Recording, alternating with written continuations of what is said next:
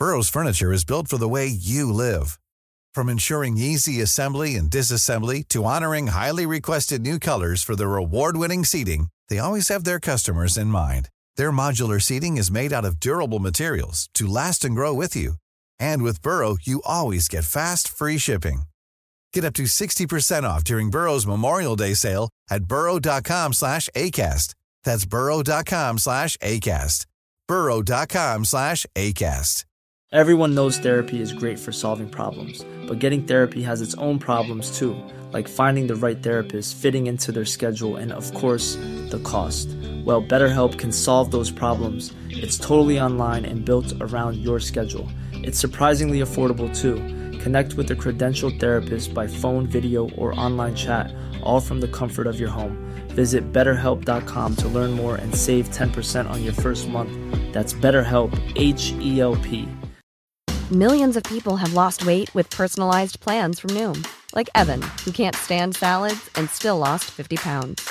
Salads, generally, for most people, are the easy button, right? For me, that wasn't an option. I never really was a salad guy. That's just not who I am. But Noom worked for me. Get your personalized plan today at Noom.com. Real Noom user compensated to provide their story. In four weeks, the typical Noom user can expect to lose one to two pounds per week. Individual results may vary.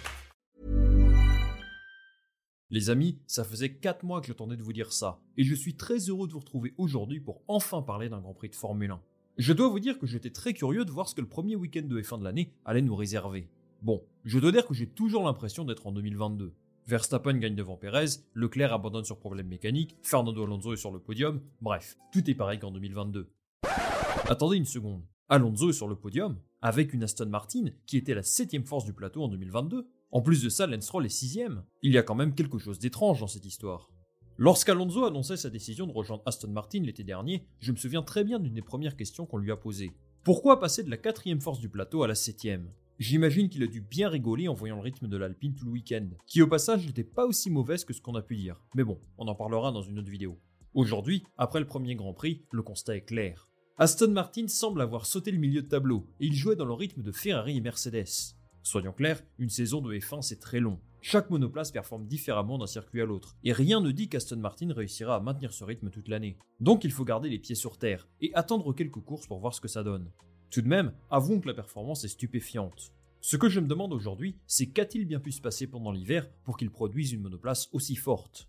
On va tenter d'apporter quelques éléments de réponse à cette question. Remettons les choses dans le contexte. Ce qu'a fait Aston Martin ce week-end à Bahreïn est tout simplement exceptionnel. L'an dernier, leur meilleur résultat était une sixième place, et ils ont placé les deux voitures dans les points à trois reprises seulement. Autre stat pour le moins marquante, jamais les deux voitures ne sont passées toutes les deux en Q3 en 2022.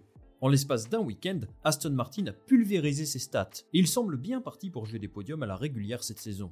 Ce genre de performance dans la F1 moderne est extrêmement rare, et les premiers étonnés de cette situation, ce sont les employés d'Aston Martin eux-mêmes.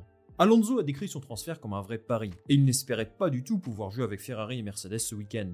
Pour rappel, l'objectif d'Aston Martin est de jouer le titre à partir de 2025. Un objectif ambitieux, mais qui semble tellement lointain quand on regarde leur saison dernière. Vu la voiture qu'ils ont développée cette année, on peut dire sans trop avancer qu'ils ont fait un très bon travail. Mais comment une écurie 6ème ou 7ème force du plateau l'an dernier a-t-elle bien pu jouer le podium à la régulière ce week-end? J'ai identifié 4 facteurs qui aujourd'hui peuvent leur permettre de se battre à l'avant de la grille. Le premier et le plus important, c'est sans aucun doute leur stratégie de recrutement, avec comme figure de proue Dan Fallows, le directeur technique de l'écurie.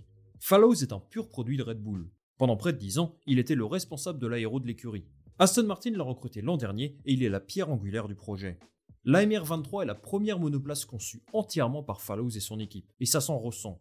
Lors de la présentation de leur monoplace, on a tout de suite vu que le design était en décalage total avec la monoplace de l'an dernier. Ils ont changé leur suspension, le nez de l'aileron avant est beaucoup plus plat que l'an dernier, ils ont également des boutons très particuliers et totalement innovants. En bref, il y a tout un tas de détails aérodynamiques qui en font la voiture la plus innovante de la grille, sans aucun doute. Ce qui est intéressant, c'est qu'ils n'ont pas copié à 100% le concept aéro des top teams. Il y a des inspirations de Red Bull, Mercedes et Ferrari à droite à gauche, mais il y a une vraie amélioration dans leur lecture du règlement.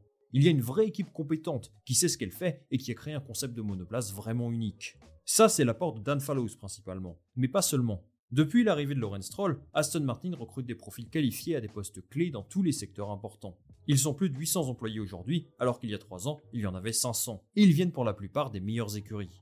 On peut également parler du recrutement d'Eric Blandin ou d'Andrew Alessi dans le département aérodynamique, qui ont travaillé chez Mercedes et Red Bull auparavant. L'équipe a un staff extrêmement cohérent et compétent, et leur team principal, Mike Crack, leur fait totalement confiance. Si Aston Martin peut se rapprocher du haut de tableau, c'est aussi grâce aux investissements réalisés sur ses infrastructures. Alors si vous suivez la chaîne régulièrement, vous savez de quoi je parle. D'ailleurs, si ce n'est pas le cas, n'hésitez pas à vous abonner, ça m'aide beaucoup. Un énorme complexe est actuellement en construction, et il devrait ouvrir ses portes cette année. Au programme, trois bâtiments, D'abord le siège, où la voiture sera conçue et d'où toutes les opérations majeures seront menées. Ensuite une nouvelle soufflerie, dont l'ouverture est prévue pour le troisième trimestre de 2024. Et un autre bâtiment destiné aux événements et au marketing. Pour l'instant, Aston Martin ne profite pas du fruit de ses investissements. Ça devrait venir d'ici 2 à 3 ans, lorsque tout cela sera finalisé. Pourtant, je pense que c'est un élément crucial pour convaincre les meilleurs profils de rejoindre l'écurie. C'est simple, pour que des ingénieurs qui ont travaillé chez Mercedes ou Ferrari décident de rejoindre Aston Martin, il y a besoin de deux choses un meilleur salaire, chose que Lawrence Stroll est prêt à offrir, et surtout un projet qui a du sens. Lorsqu'on voit Aston Martin investir de cette façon, on se dit qu'il y a moyen de rejoindre un projet qui peut marcher. L'aventure vient juste de commencer et la perspective de construire une écurie qui peut challenger les meilleurs est certainement un argument de vente de poids pour Lawrence Stroll. Ça n'a pas seulement convaincu les ingénieurs, mais aussi les pilotes. Si la question ne se pose pas pour Lance Stroll, convaincre Fernando Alonso de rejoindre l'écurie n'était pas quelque chose d'acquis. Alors on connaît les qualités et les défauts d'Alonso. Le prendre est un vrai pari pour l'équilibre d'une équipe. Mais c'est avec un pilote de sa trempe qu'on peut passer un cap.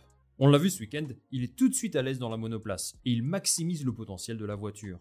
C'est ce qui le différencie de la plupart des pilotes de la grille.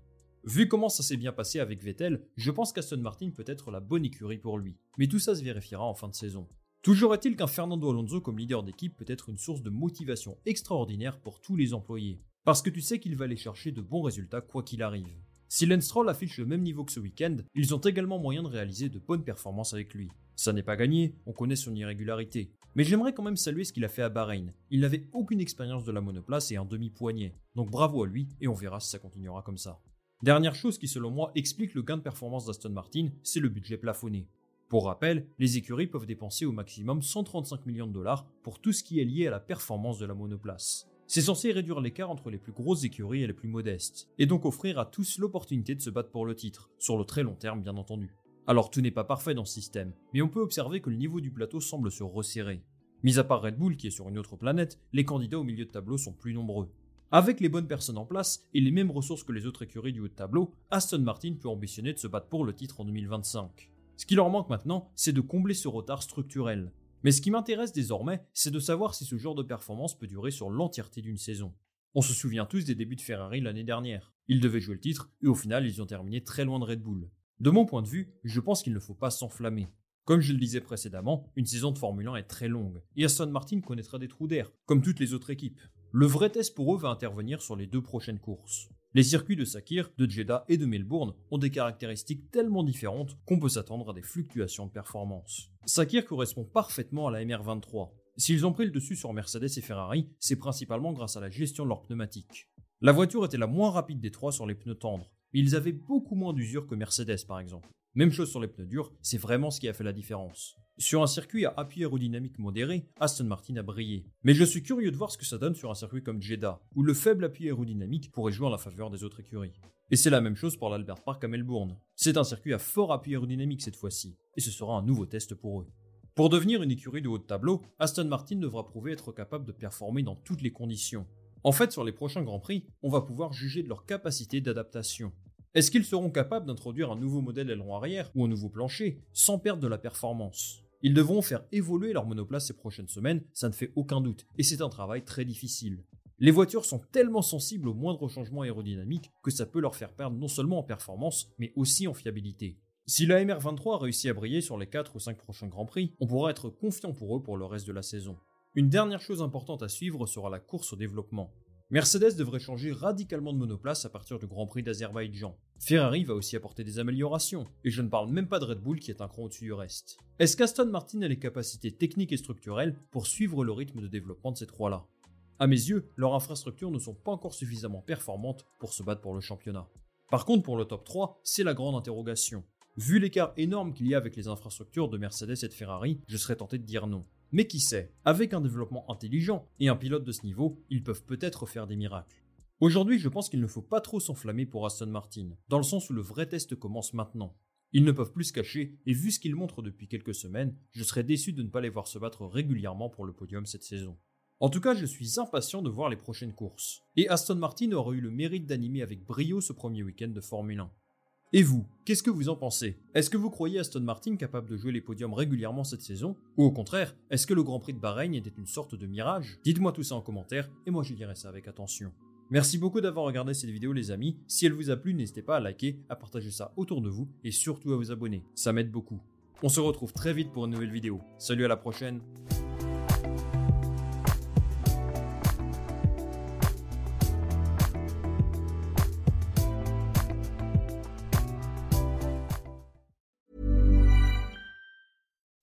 When you make decisions for your company, you look for the no-brainers. If you have a lot of mailing to do, stamps.com is the ultimate no-brainer. Use the stamps.com mobile app to mail everything you need to keep your business running with up to 89% off USPS and UPS. Make the same no-brainer decision as over 1 million other businesses with stamps.com. Use code program for a special offer. That's stamps.com, code program.